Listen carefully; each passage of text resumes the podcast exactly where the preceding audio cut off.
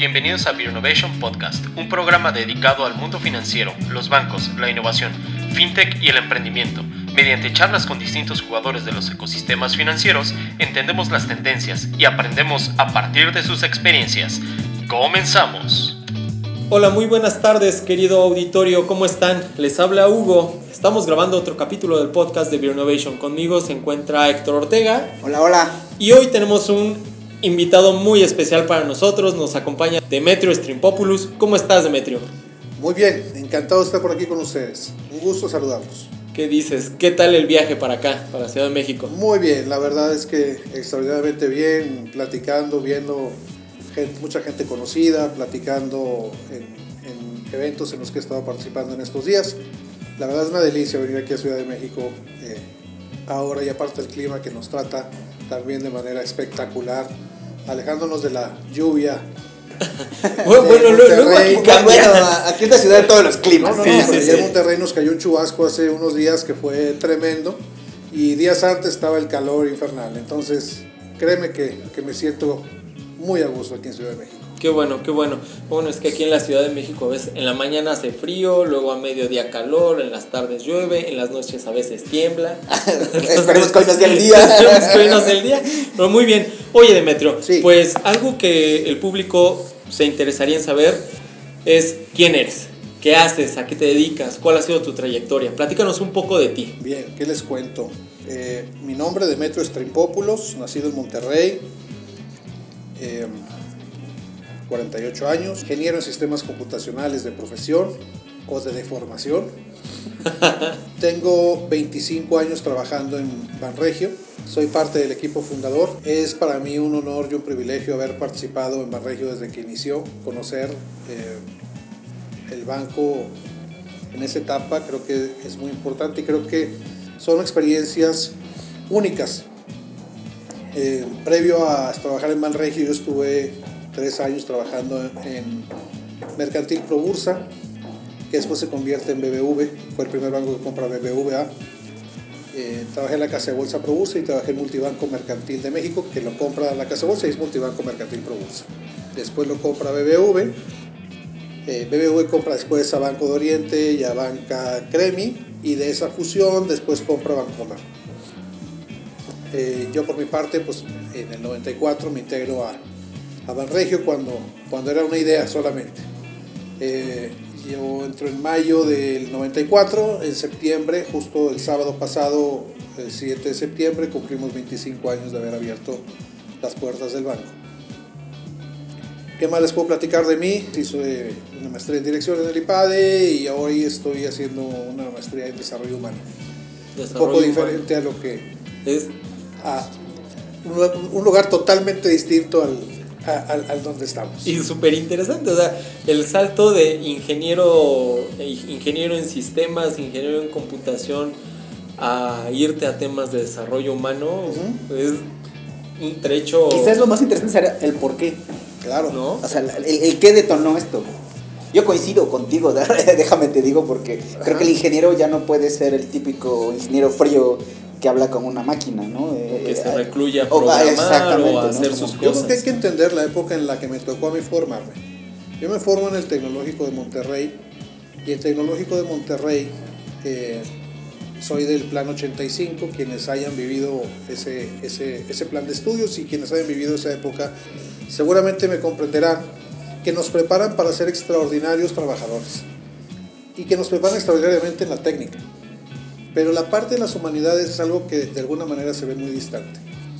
Eh, creo que si vimos a lo más dos materias en el tema de humanidades, fueron, fueron muchas. Y a lo largo del tiempo y en tu carrera profesional te vas dando cuenta que es necesario complementar de alguna manera esas habilidades.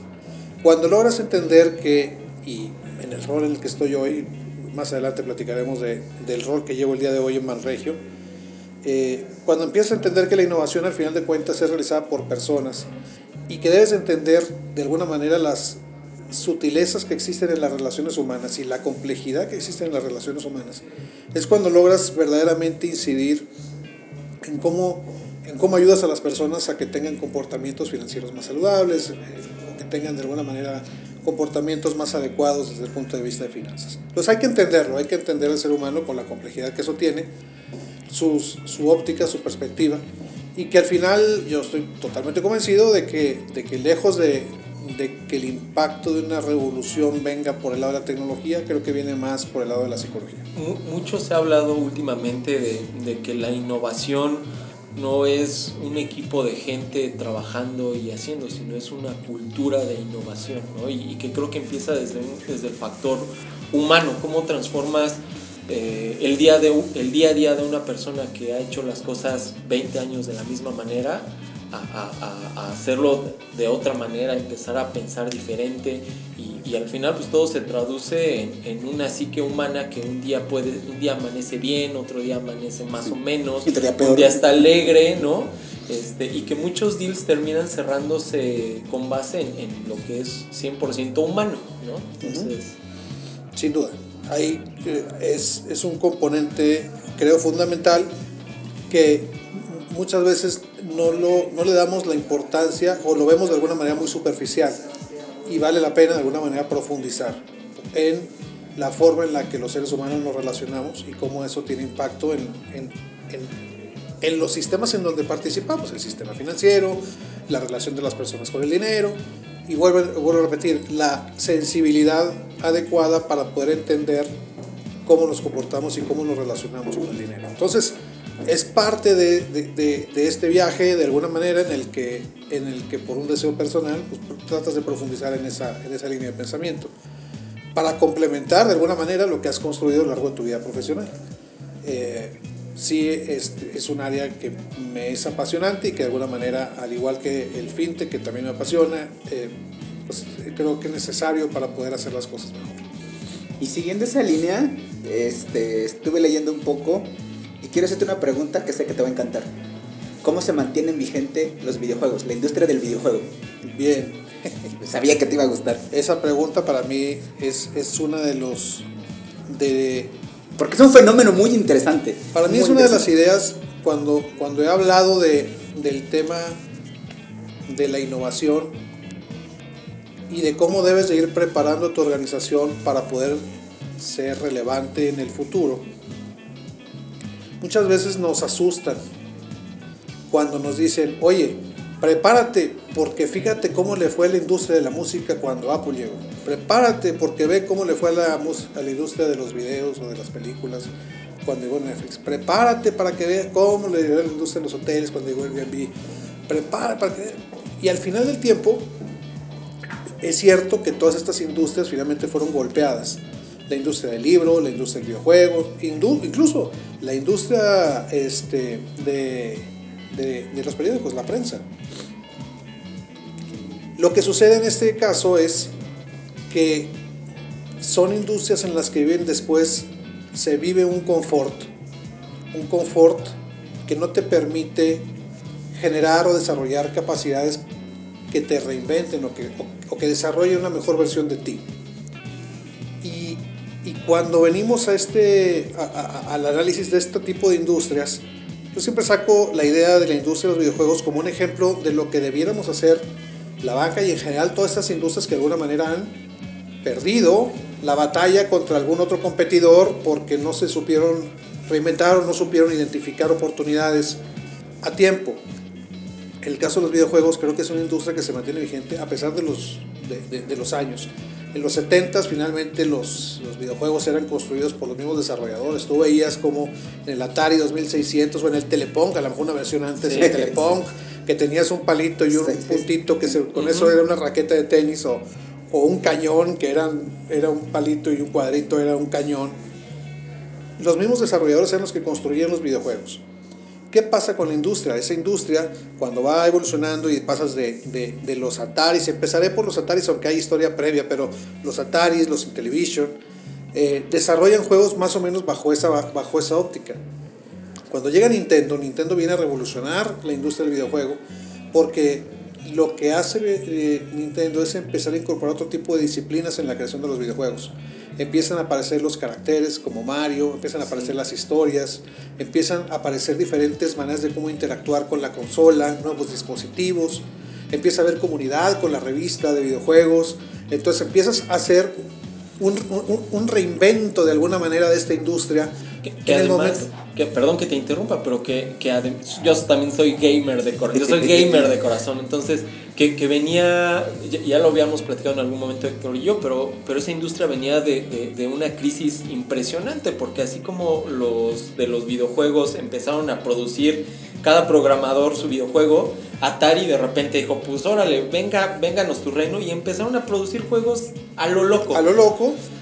Y ahí está la historia, la historia de los juegos sin calidad, te llevan al juego de E.T. que pusieron, que enterraron esos videojuegos, esos cartuchos en Arizona, que metieron cientos de, miles de, cartuchos, de, cartuchos de, del juego del E.T., que era bastante malo, precisamente porque, porque no logra satisfacer a su cliente. ¿Qué es lo que pasa en la industria de videojuegos? La industria de los videojuegos creo que a lo largo de los años siempre ha mantenido el hambre por conquistar a su cliente. Y eso es lo que nos falta a, los, a, a, estas industrias, de alguna manera de las que he hablado, que a lo mejor se han visto rebasadas por otros competidores, que no logran, no logran entender finalmente cómo poder ir satisfaciendo las necesidades de su cliente de forma permanente a lo largo del tiempo. Obviamente los videojuegos son muy distintos. Claro. Pero al final de cuentas siguen siendo videojuegos. Al final de cuentas son los principales promotores de el desarrollo del poder de cómputo. Si tú ves ahora las tarjetas gráficas que se utilizan para hacer los videojuegos cada vez más realistas, se utilizan esas mismas tarjetas gráficas para poder procesar datos. Y para, de las usan para Big Data. No, incluso, para Big Data, para, minar blockchain. O para minar blockchain, para minar Bitcoin. O sea, tú puedes minar Bitcoin a través de un poder de cómputo que no es la computadora per se, sino las tarjetas gráficas. ¿Quién, ¿quién generó las tarjetas gráficas? La industria de los videojuegos fue la que fue demandando ese poder de cómputo. Si no tuviéramos alguien que estuviera tratando de levantar la vara, difícilmente se hubiera creado esas tarjetas gráficas que hoy por hoy son son aquellas que te permiten un poder de cómputo adicional para poder procesar datos, para poder hacer minería, para poder hacer otro tipo de cosas, incluso para cosas que no fueron diseñadas. Entonces, ¿qué hizo la industria de los videojuegos? Entendió que para poder satisfacer a tu cliente tenía que de alguna manera robustecer su proceso de creación de producto y tenía que empezar a entender que otras disciplinas iban a participar en la creación de los videojuegos. Las disciplinas como como psicólogos, como antropólogos, como sociólogos, como animadores, como matemáticos, como físicos. O sea, de alguna manera un movimiento, una pelota, pues tiene, tiene, tiene movimientos matemáticos detrás de la física. Necesitas animadores y necesitas programadores. Psicólogos. Y de todo. Sociólogos. Es un equipo muy completo el que te forma ahora en videojuego. Ya es una industria que, vuelvo a repetir, busca satisfacer de forma relevante a su cliente, tiene hambre por satisfacer al cliente y eso lo que está haciendo es que tenga cada vez mejores productos. Productos que incluso de una misma versión, hace la versión 1, la versión 2, la versión 3, la versión 4, la versión 5 y siempre manteniendo a su cliente expectante de qué es lo que viene en esa siguiente versión. Un cliente expectante, perdón que te interrumpa, pero me encantó, cliente expectante. Y digo, y perdón que cambie un poco el hilo, pero ¿la banca puede hacer eso? ¿Podría hacer eso? Claro que se puede. A ver, no es rocket science, es sensibilidad. Pareciera que sí es rocket pero, science. discúlpame, pero para un amplio no porcentaje. no es, a ver, vuelvo, voy a, a un poco esto. O sea, no es que lo que tienes que hacer es demasiado complejo. Es que tienes que ser lo suficientemente inteligente para hacerlo. Es que tienes que de alguna manera rodearte de aquellas cosas que te permiten tener esa sensibilidad para poder entender qué es lo que estás queriendo resolver en, tus clientes, lo que va a hacer que verdaderamente lo sigas teniendo o lo sigas manteniendo o atendiendo de una forma extraordinaria. Pero es con sensibilidad, no es con algo muy complejo como mandar un cohete a la luna, no es mandar cohetes a la luna. Vamos, para poder cautivar a un cliente, las herramientas ya existen, es cuestión y las disciplinas y las personas y los procesos. Es disciplinas, personas y procesos. Tienes un triángulo. lo tienes que poner a trabajar nada más de forma coordinada, orquestar de alguna manera, orquestar las cosas de una manera en la que cautives a tu cliente. Y hablando de eso, somos los interrumpidores número uno aquí, ah, ¿eh? y cambiando de, ideas. Porque la verdad es que hablamos de carne asada y. Que le damos, de, que ponen todos los perros calientes. Ahorita hacemos un ribeye aquí eso, eso, eso. No, me lleva a, algo que yo tengo mucha curiosidad. Lo vi, digo, no te diré la fecha, pero tú la tienes más clara. Vi una publicación, bajé la app y ustedes venden comida en su app. Sí. Y yo lo celebré cuando lo vi, le dije, no me acuerdo quién es la parte que lo hizo, lo felicité, le digo, a mí me parece, a mí en lo personal, la cosa más fantástica, porque realmente es la necesidad primaria, que no es financiera, y que me hace regresar. No sé si han tenido éxito o no, pero me parece que es un tema muy interesante con lo que estás platicando, por ejemplo. A ver, todo eso es aprendizaje hay que probar. Esto no me quiere, a ver, yo no quiero competir con Rappi, no quiero competir con Uber, no quiero competir con ellos, no, no, no, no es mi función. Estamos nosotros haciendo cosas que nos permitan probar diferentes cosas que nos hagan estar cerca de mi cliente, cerca de nuestro cliente. ¿Cómo le hacemos para precisamente para cautivarlo? ¿Cómo le podemos hacer para estar presente en el día a día? ¿Cómo le hacemos para poder ser relevantes? Porque esa es la regla del juego. Aquí lo que sucede en las industrias, por ejemplo, eh, bueno, no voy a hablar de ninguna particular, pero todas las que mencioné anteriormente que de alguna manera se han, visto, se han visto disminuidas. Creo que lo que va pasando es que no es un problema en el que el cliente te deje de usar de la noche a la mañana. Es un problema en que de forma gradual, poco a poco me dejaste de importar. Pero es muy peligroso. No es y el peligroso es que no te des cuenta. ¿Por qué no te das Porque cuenta? Como, como es algo que es muy despacio, sutil, no acabas tú de comprender verdaderamente el, la gravedad del problema hasta que no es demasiado tarde. Eh, y ese creo que es el principal tema que nos hace pensar en cómo podemos estar presentes en la vida de nuestros clientes de forma relevante. Una, alguien que no se prepara para hacerlo, pues finalmente le costará más que alguien que se prepara para ir haciéndolo en el camino. Todo funciona, no es cierto, no todo funciona, habrá errores, habrá aprendizajes, habrá éxitos. Lo más importante es que puedas tú moverte, porque en la medida que tú te vas moviendo de una etapa a otra, empiezas a descubrir caminos que jamás hubieras descubierto si no te hubieras movido de la etapa inicial. Te mueves a una siguiente etapa, descubres nuevos caminos, te mueves a otra etapa más adelante, descubres nuevos caminos y esos caminos que vas descubriendo, insisto, jamás los hubieras descubierto si no te hubieras movido desde la etapa 1. Por eso es importante hacer cosas para poder finalmente probar qué es lo que te funciona, descubrir evidentemente pues el objetivo nuestro también es ser relevante en la vida de nuestros clientes como pudiera ser relevante cualquier otro actor del sistema financiero. Y cualquier actor me refiero a cualquier actor. Hablando de fintechs, hablando de bancos grandes, hablando de, de las Big Four, hablando de las de, en todos los, todos los actores que puedan participar en el sistema financiero, nosotros queremos estar presentes en la vida de nuestros clientes, que son los que te dan de comer. Tiene mucho sentido. ¿Y ese es el camino de la innovación? ¿O es uno de los caminos? ¿O es uno de los tantos caminos? A ver.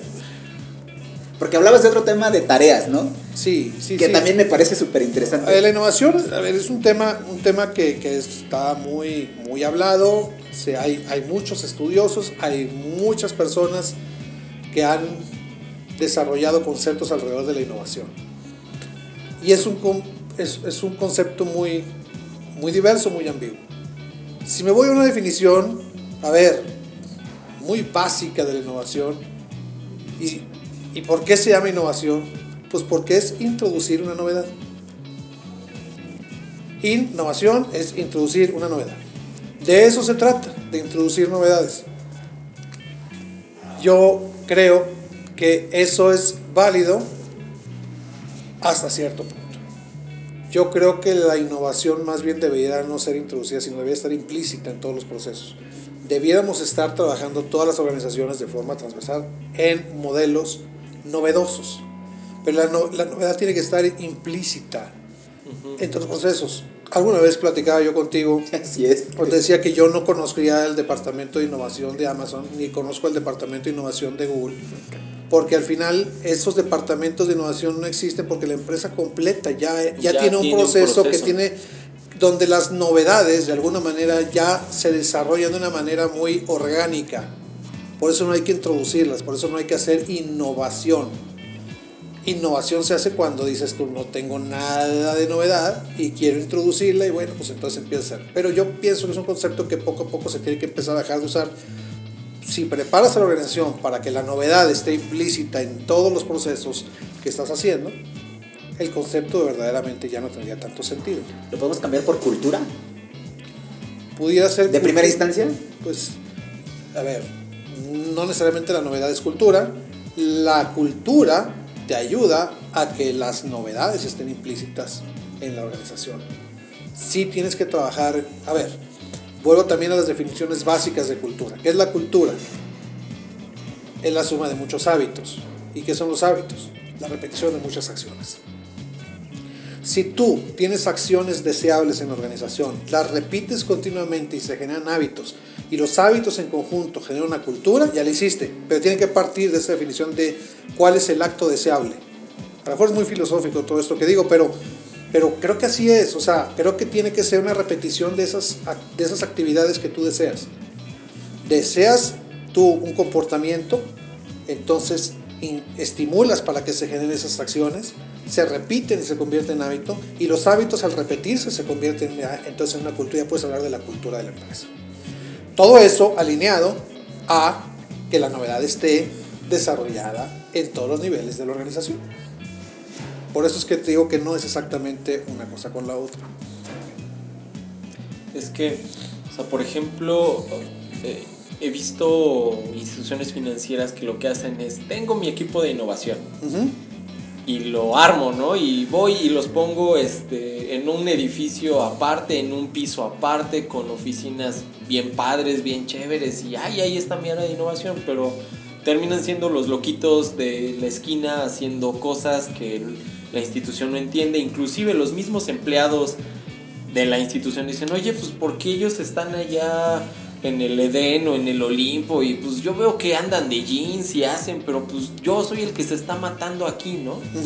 Entonces, coincido contigo, la, si, en lugar de hacer esos, esos cúmulos ahí de innovación, lo transmitimos a cada una de nuestras personas con una cultura humana o con base en factor humano, pues creo que ahí la empresa puede cambiar. Claro. Aunque no es va a ser algo de la noche a la mañana y menos para un banco. Sí, sí, sí. A ver, yo, a ver, mira, yo primero tengo que decir que yo respeto todas las formas en las que los bancos están trabajando el tema de la innovación, porque no es nada sencillo. Yo tengo mucha empatía por como, por lo que viven, porque, pues porque también lo vivimos nosotros en el banco. También creo que no todos los modelos de innovación aplican para todos los bancos. Yo pienso que cada banco tiene realidades distintas. Cada organización, hablemos ya incluso abierto, fuera de los bancos, cada organización tiene una manera de visualizar la innovación. Cada organización tiene una manera de cómo absorberla y cómo desarrollarla y cómo trabajarla. Entonces, claramente es cierto, hay quienes deciden ir por un modelo de innovación abierta y empiezan a aumentar la red y es, hacen hackatones y challenges y, evidentemente van buscando startups y hacen vinculación.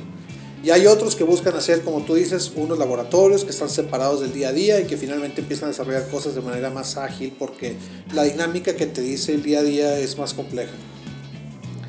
Eh, y habrá otros que están más cerca, y habrá otros que están más lejos de la innovación, y otros que van más adelantados y otros más atrasados.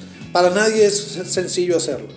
Yo sí creo que quien esté trabajando en la innovación estará mejor preparado en la medida que desarrolle sus capacidades para los siguientes años de quien no ha hecho nada. Eso sí estoy totalmente de acuerdo. Para mí es muy respetable todas las formas en las que lo hacen. Y yo lo que reconozco también es que la manera en que lo hicimos en Manregio es una manera muy sui generis, es una forma que nos funciona a nosotros y que no necesariamente le funciona a todos los demás. Y sí se puede saber cómo lo han hecho. Sí, claro. A ver, yo, empezamos nosotros con un laboratorio muy separado del banco.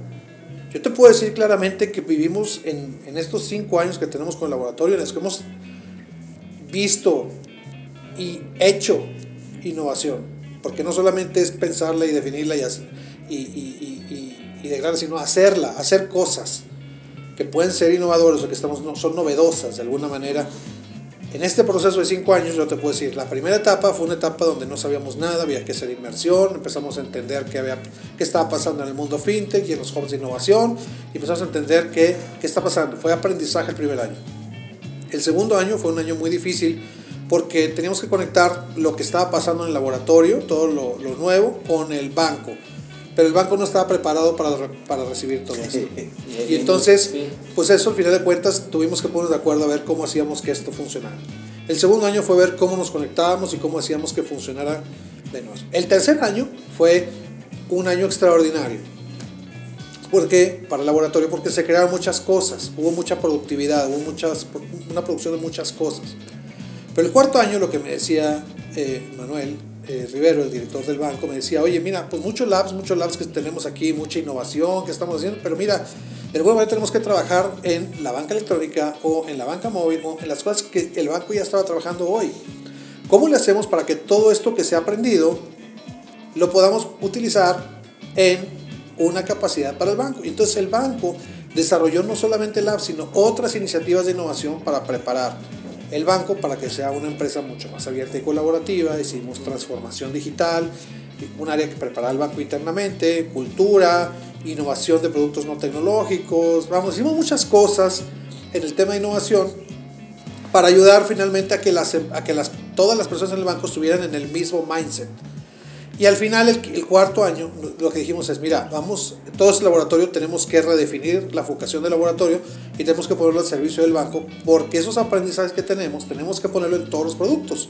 De tal suerte que todo lo que tiene que ver con banca digital, pues se ven estas células que hicimos, en esta forma de trabajo que definimos que son células multidisciplinarias y multidepartamentales, donde ya las, las personas de diferentes departamentos participan en las células, lo que ha hecho que la innovación ya no sea algo separado, algo diferente, ya no es ese, a ver, los elegidos, que son los... y aparte los, odian, ¿no? Claro, porque ellos se divierten y nosotros trabajamos. No, no, no, claro, ¿verdad? O sea, al final es un área que, y lo entiendo, ¿por qué? Pues porque somos humanos. ¿Y por qué? Pues por lo que repetimos a lo que vivimos el primer minuto de, este, de esta plática, que al final toda la innovación y los procesos finalmente son desarrollados por personas y por eso hay que entender cómo los procesos que estamos haciendo conectan con las personas que la están ejecutando. Por eso es importante el conocer las motivaciones, que, que jale, que no, que no jale. O sea, este tema es muy complejo porque al final es construido por seres humanos. Y esos procesos, pues finalmente tenemos que desarrollarlos de una manera en la que también sea útil para la organización. Y en ese sentido, nosotros entendimos que había que acercar el conocimiento del laboratorio y solamente, no solamente acercarlo, sino ponerlo al servicio de todos los productos que tenemos. Y el banco ya entra en una dinámica de trabajo en ágil, ya traemos toda una serie de N número de células con proyectos estratégicos y ya el banco está en un proceso mucho, mucho más desarrollado en estos cinco años de, de sensibilidad y de, de eh, estar conscientes de alguna manera de los procesos de innovación y cómo deberíamos implementarlos. El banco entero está en este proceso. Entonces ya tenemos, estamos transformando muchas cosas. Hay células que están dedicadas a la experiencia de las sucursales, a cambiar el modelo de atención. hay una serie de, iniciativas de alguna manera. El banco está vivo en esto, en, este, en ese tema de, de desarrollo de, iniciativas y de capacidades que te reten el status quo y que busquen hacer las cosas diferente para mejorar nuestra relación y nuestra experiencia con el cliente. Mencionaste una organización abierta, una institución abierta. ¿A qué te refieres para, para, nuestro, para los que nos escuchan? ¿A qué te refieres al, decir, oye, soy una organización abierta? ¿Abierta a qué? Pues, a ver, romper la nuez para empezar. Tienes que romper la nuez. ¿Cómo le haces precisamente para que exista mayor conciencia de que hay otras formas de trabajo que te pueden ayudar a mejorar la forma en la que construyes productos, cómo puedes entender de manera más sensible las necesidades que tiene tu cliente, cómo convencemos finalmente a, las, a, la organización a que, oye, tenemos que incluir otras disciplinas, a ver, sociología, este, antropología, psicología. Algunas veces lo hacemos reclutando personas con ese talento y otras veces lo hacemos en outsourcing pero estamos incorporando de alguna manera ese conocimiento al proceso de creación. Hoy en día me da gusto porque también este, tenemos mecanismos para poder comunicarnos de manera también más ágil dentro de la organización y en esas comunicaciones se logra ver cómo ya no son las iniciativas que generan las áreas de innovación o los laboratorios, sino es la, todos en general montados en una idea de cómo hacer las cosas mejor para nuestro cliente. Sobre todo la innovación es algo tan sencillo.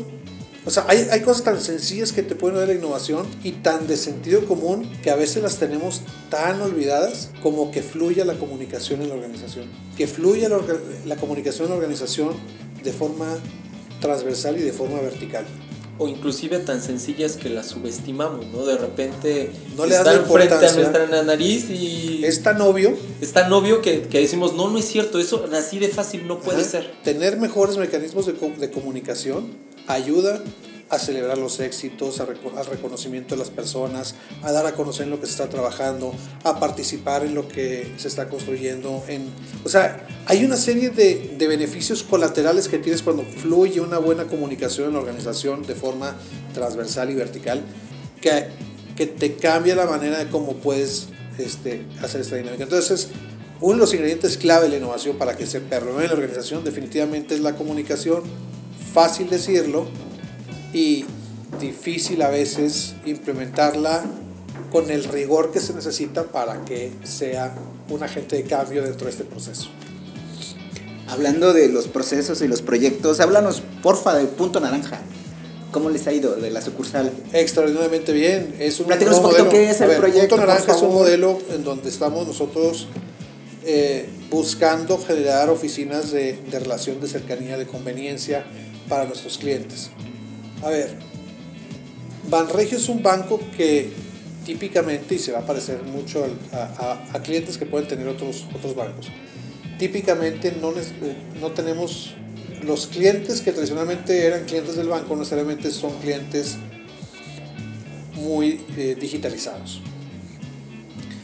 Y en algún momento teníamos la, la, eh, el dilema de trabajas para tu cliente, el cliente de Banregio típico que te está, eh, eh, que, lo estás atendiendo y que lo haces de una forma eh, adecuada y que finalmente esa es tu fortaleza, el poder atender ese, ese segmento de clientes que tal vez no tienen el nivel de digitalización, o te cambias un modelo digital, donde ese modelo digital te estás alejando del cliente típico de Barregio, que es finalmente el que...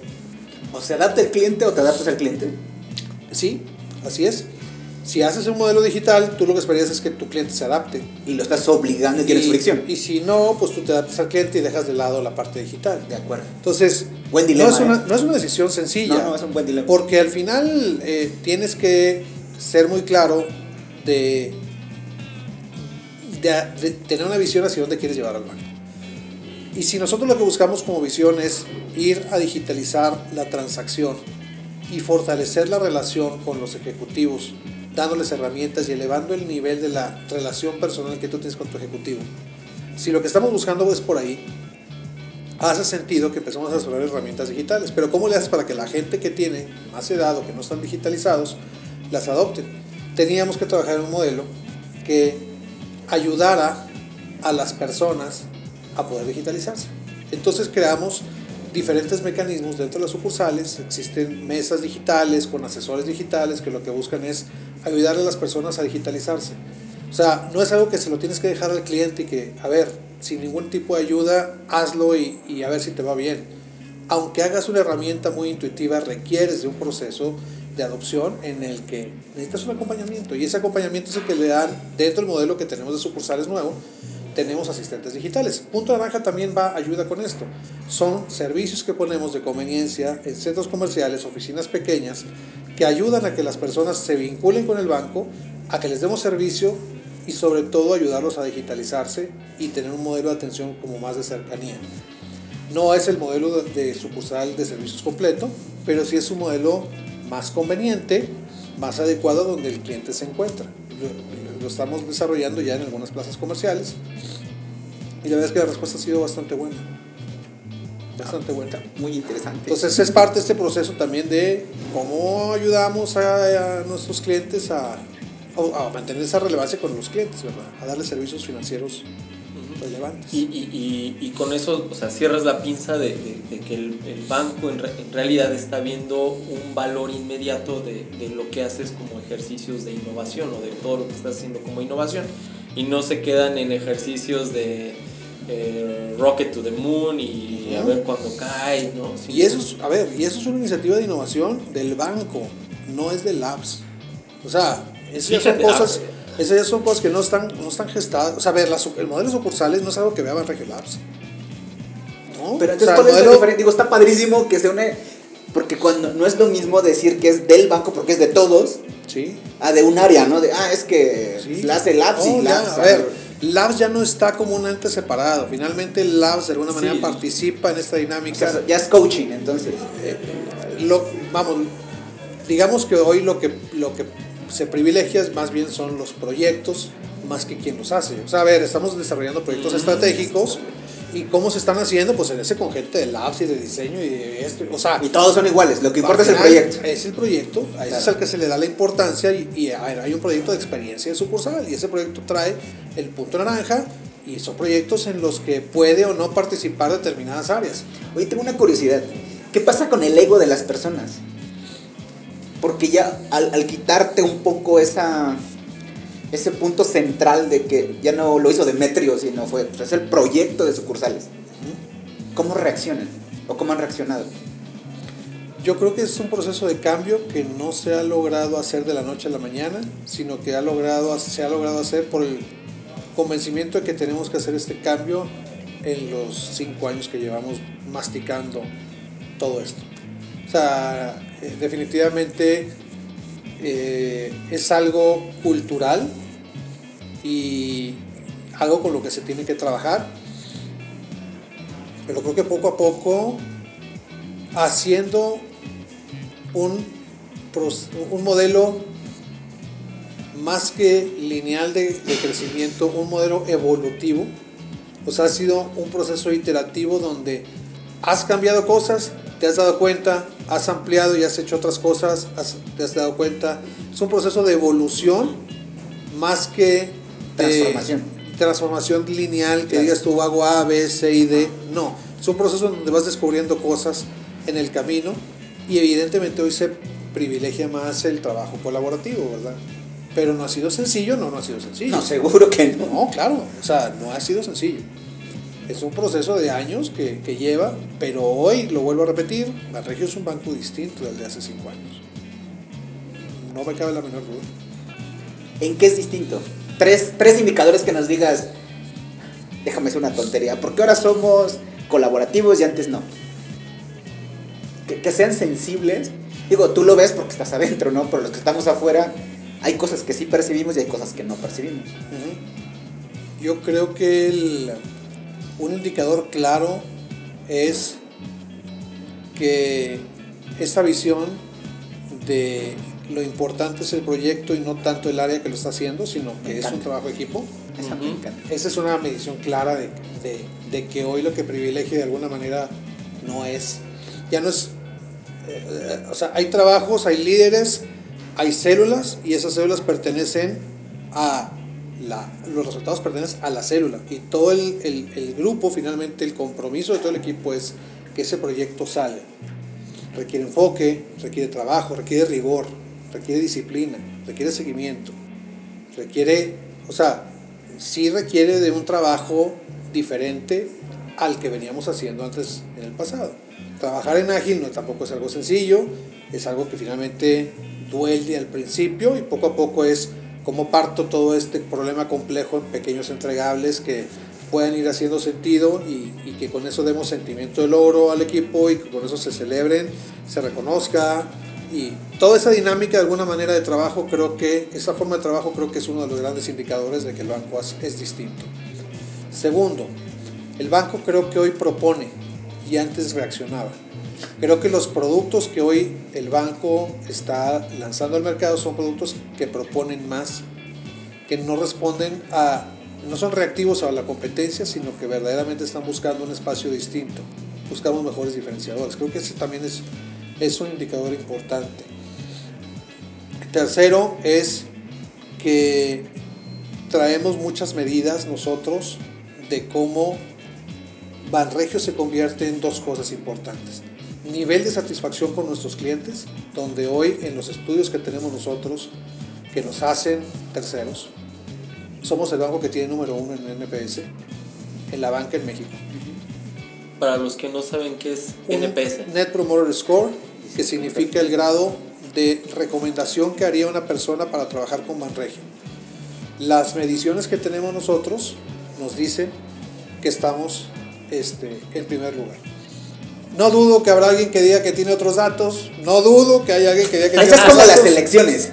Pero cada, quien trae su información. Pero te puedo garantizar primero que estamos trabajando de forma intensiva para que eso sea realidad. O sea, si es algo de lo que todo el banco está volcado en hacerlo.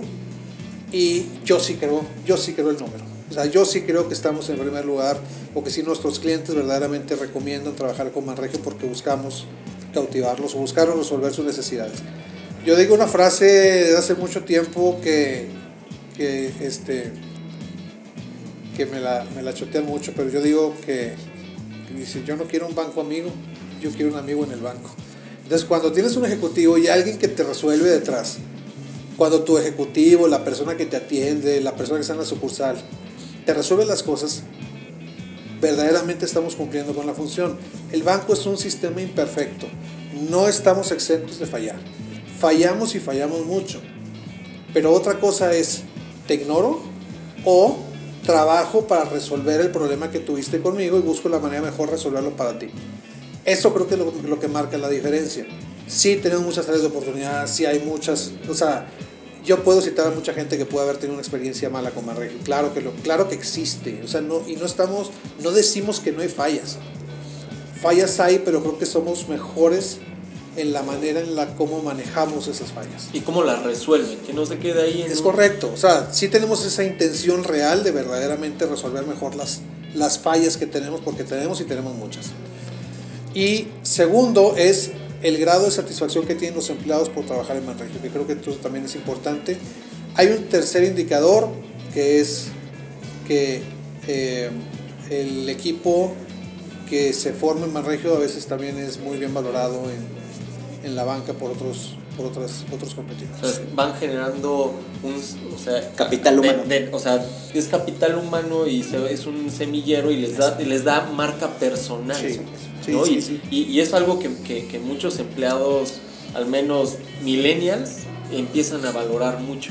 ¿no? Oye, yo estuve tantos años y, y es, es, como la insignia que traigo de, mira, estuve aquí y por eso soy capaz de irme acá, acá o acá o acá. ¿no? Es proyección, ¿no? Exacto. La otra vez eh, este, estaba el video, el, el video con Carlos Valladares donde les decía yo al final les decía yo, pues no somos los más listos de la cuadra, pero le echamos ganas. Son los que más ganas le echan. Sí, le estamos echando ganas. O sea, no, no sé si somos los que más, pero sí le estamos echando ganas. Eso. Oye, hablando de echarle ganas y fallas, ¿qué no han podido resolver?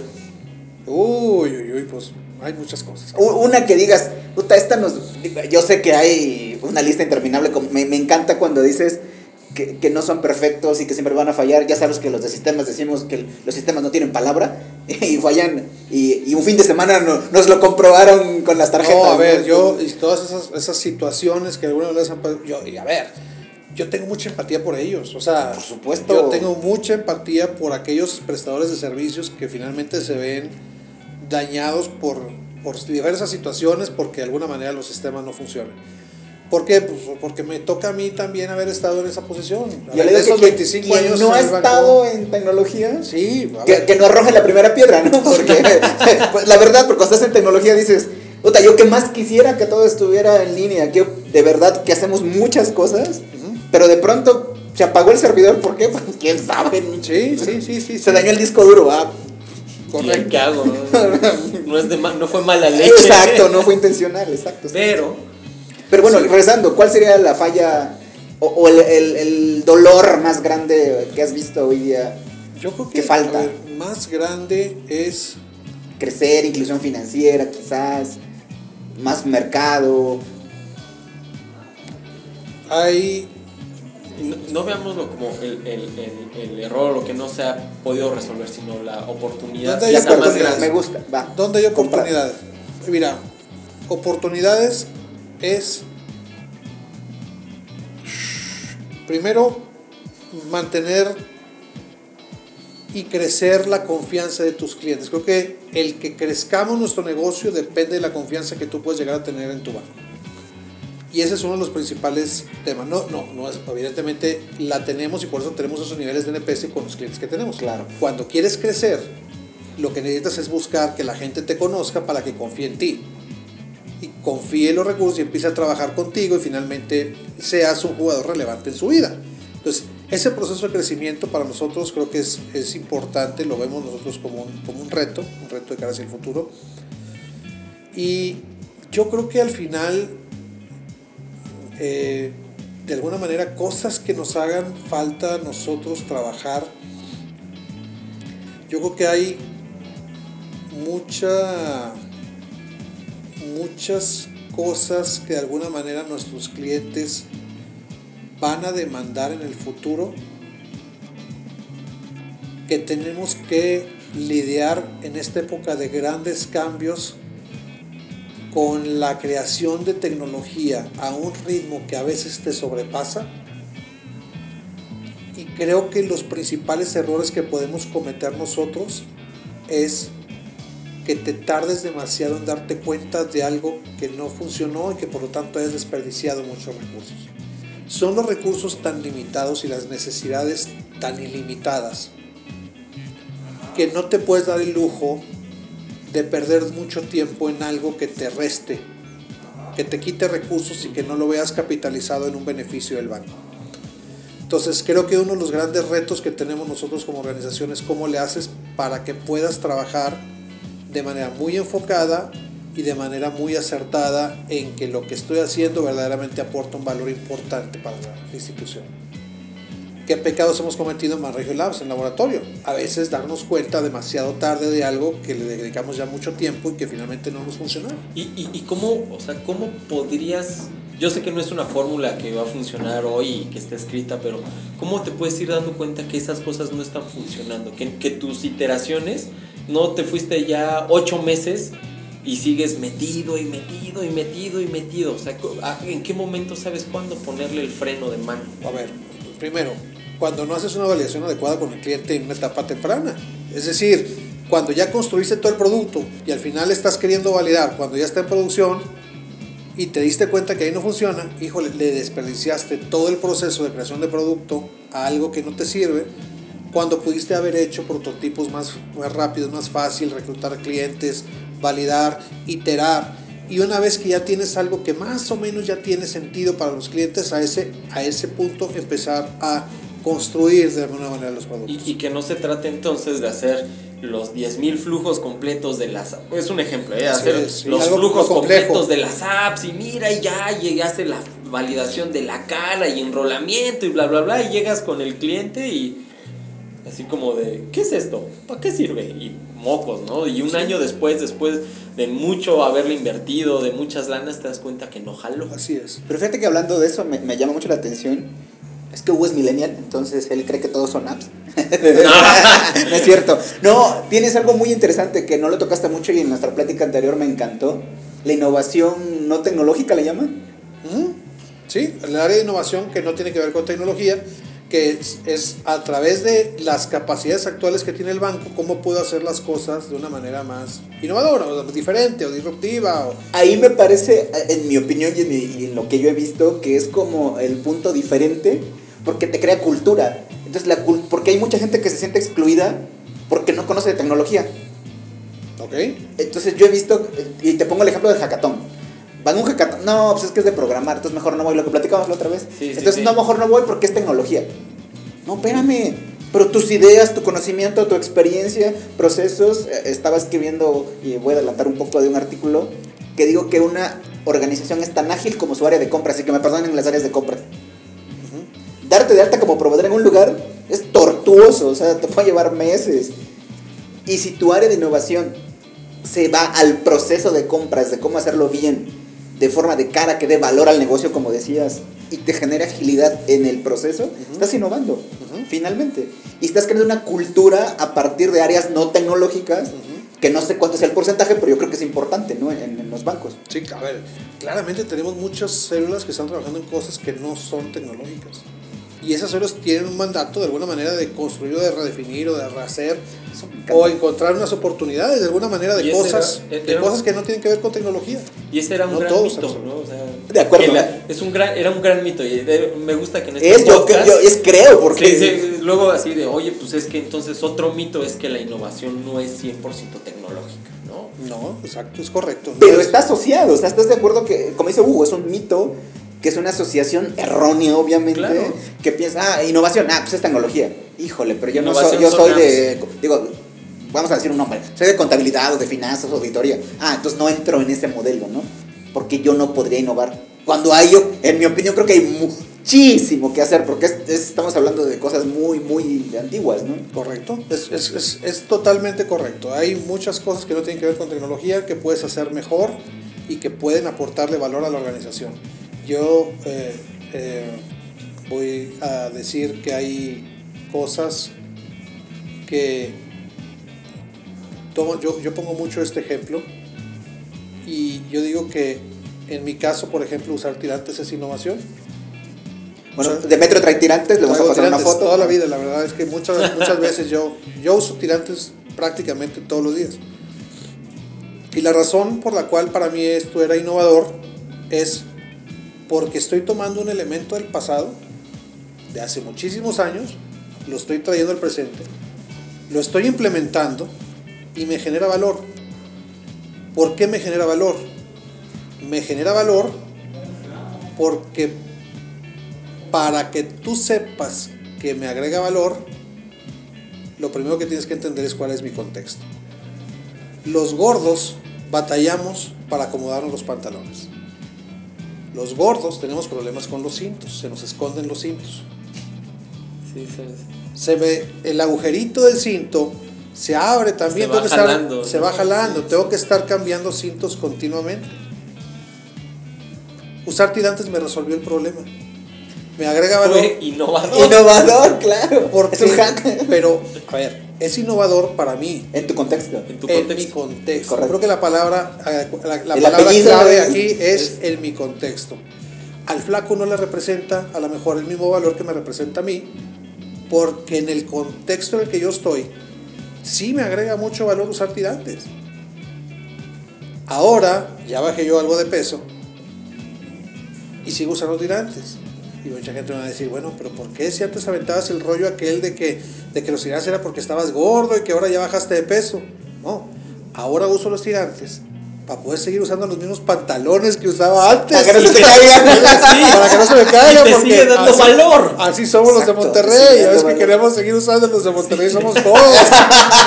queremos seguir usando los mismos pantalones. Ah, bueno, no hablamos de que se hagan cosas. Entonces, para usar los mismos pantalones que usaba antes y que no se me caigan para eso son los, los Me sigue agregando valor. Entonces, es vigente el que tú puedas hacer algo. Tráete un elemento del pasado, no importa si es un elemento del pasado, tráetelo, implementalo, te agrega valor. Y si ese elemento te agrega valor, hazlo, úsalo. Es que acabas de derribar otro mito de la innovación. ¿Cuál? Creemos que todo debe ser nuevo. No tiene que ser nuevo. Solamente tiene que ser que agregue valor y eso me encanta. Y, dices, como dices, si es del pasado, no estás regresando, estás agregando valor en un contexto donde realmente es útil. A ver, ¿qué estoy haciendo? Introduciendo una novedad. De acuerdo. Da igual si es del pasado, si es del presente. Algo que yo no usaba. Para mí es novedad. Yo no lo usaba, yo no usaba tirantes, usaba cintos. Batallando siempre con los cintos. Siempre batallé con los cintos por gordo.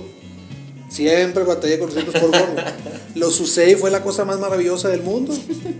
Usar tirantes para mí. Y, en tu contexto, o sea, me, fascina, en tu contexto. Ese es un ejemplo donde, donde, logras entender que la innovación depende del contexto en donde estás. No a todos les funciona lo mismo para todos. Por eso la innovación es como la moda, ¿no? Solo lo que te acomoda. Pues sí, solo lo que te acomoda. Pero es eso. O sea, es cómo le haces para que en tu contexto traigas algo que a ti te genera valor. Pero me encanta esa parte de tu contexto porque bien dices, o sea, no es lo mismo un cliente de ustedes que un cliente de un azul, de un rojo, de un amarillo, de un rosa, porque su contexto es diferente. Entonces, la innovación no, como dice Hugo, no hay una fórmula y no aplica, ¿no?